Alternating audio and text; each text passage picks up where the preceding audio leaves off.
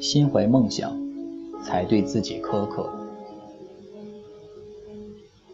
来自《人民日报》。二十岁时的你说：“我有一个梦想，等到三十岁，我要开一间面包店，店里卖着自己做的糕点和自己煮的咖啡。”为此，你还特意去了烘焙学校，兴冲冲的上了几节课，便有点倦了。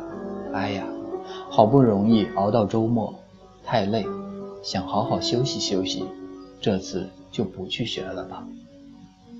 但士气再而衰，三而竭，慢慢的就不想再去了。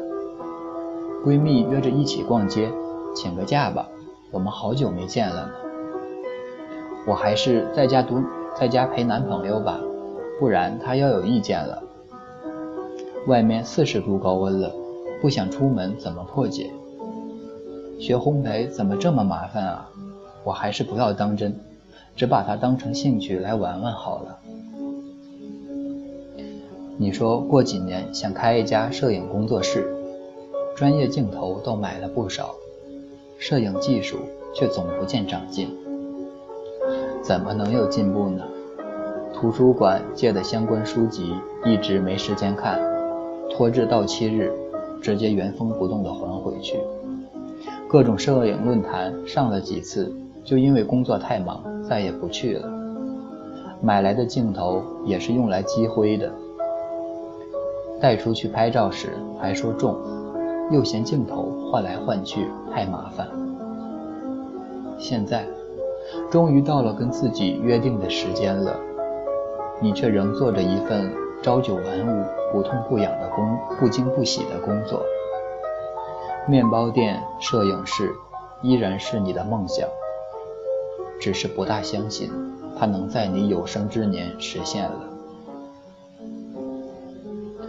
最近认识了一个正读大三的小姑娘，二十出头的她对未来规划十分清晰，目标是拥有自己的电台，电台，做一名每晚用声音陪伴大家的深夜主播。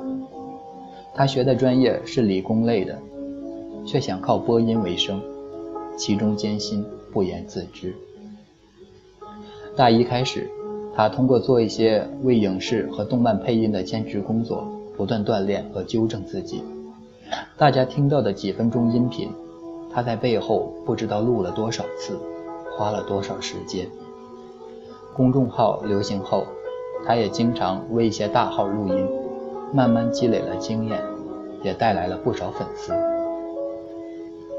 这几年来，他每天早上五点钟准时起床，围着操场操场一圈一圈的绕。为新一期节目录音。晚上宿舍熄灯后，同学们都睡着的时候，他还对着电脑看剧本、看文章、捋台词，为第二天的录音做准备。假期别人都出去玩，他又留下来做剪辑补录。电台做起来后，写文章、录稿、剪辑、推广，都是他一个人完成，通宵达旦是常事。有些人对九零后的印象不太好，觉得他们娇生惯养，吃不了苦。但事实上，我接触到的九零后真的非常拼，只要自己认定的事，再累再苦，也要咬牙做完，做好。也许你会说，年轻真好，精力充沛，能折腾。跟他们比起来，觉得自己更老了。其实。年龄并不是你跟他们的最大差别。当你失去为梦想而努力的决心和行动力时，才是真的老了。想起一个以前做人力资源的朋友，从小到大对手工情有独钟。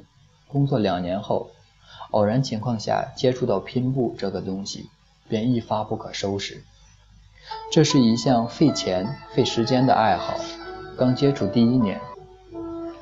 他把工资全部花在了相关学习上，拼布的材料和工具都是进口的，很贵，报证书班的课程费也要几万。他平日里努力工作，只为把钱攒下来用到这项他热爱的事情上。下班后就窝在家里穿针引线，桌上的针插、坐垫、被套、手提包、针织上衣都是他的杰作。证书拿到后，他迅速辞职，和另一个小伙伴开启了手工工作室。我认识他时，工作室刚成立一年，每周有十个不到的学员来上课，夜里愁到睡不着。现在五年过去了，他的课程范围从拼从拼布拓展到钩边、刺绣、缠绕，请了几个老师，微博吸引了几十万粉丝，收益很不错。不过他更忙了。还跟别的城市一些拼布工作室合作，时不时要去授课。我问他这几年做的这么好，可有什么秘诀？他笑了笑说：“没有，只有不眠不休的勤奋和死撑到底。”创业初始，独自拎着几个大箱材料和作品到处参展拉业务，还舍不得打车，只坐公交。经常一周连续跑几个城市讲课，乘凌晨的飞机，再去搭深夜的飞机到另一个城市，晚上只睡两三个钟头，周末闲下来的几个小时也不能心安理得的休息，要么坐在工作台前完善作品，要么和其他工作室确认下周事宜，哪怕无事可做时，追追剧也觉得内心愧疚。感觉自己好堕落，这种虐虐的心情，我想创过业的人都能懂。其实，这哪里谈得上是堕落呢？工作日比其他人都勤奋，周末更因为学生众多，忙到不可开交，待在工作室的时间远超过在家的时间，正八经坐下来吃顿饭也没几次，甚甚至没空谈恋爱。大概是因为还心怀梦想，才对自己如此苛刻吧。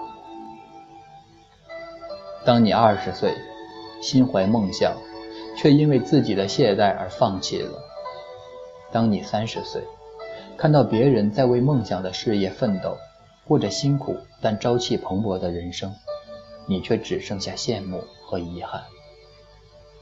有些人会问：人生苦短。何必对自己那么苛刻呢？梦想不是靠梦和想来实现的。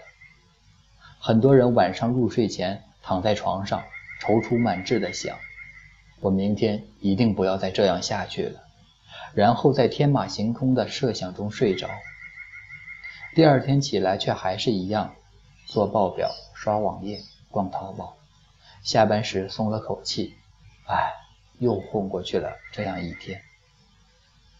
对自己苛刻，是因为我不想做个只会做梦的人。趁梦想还在，切勿辜负这好时光。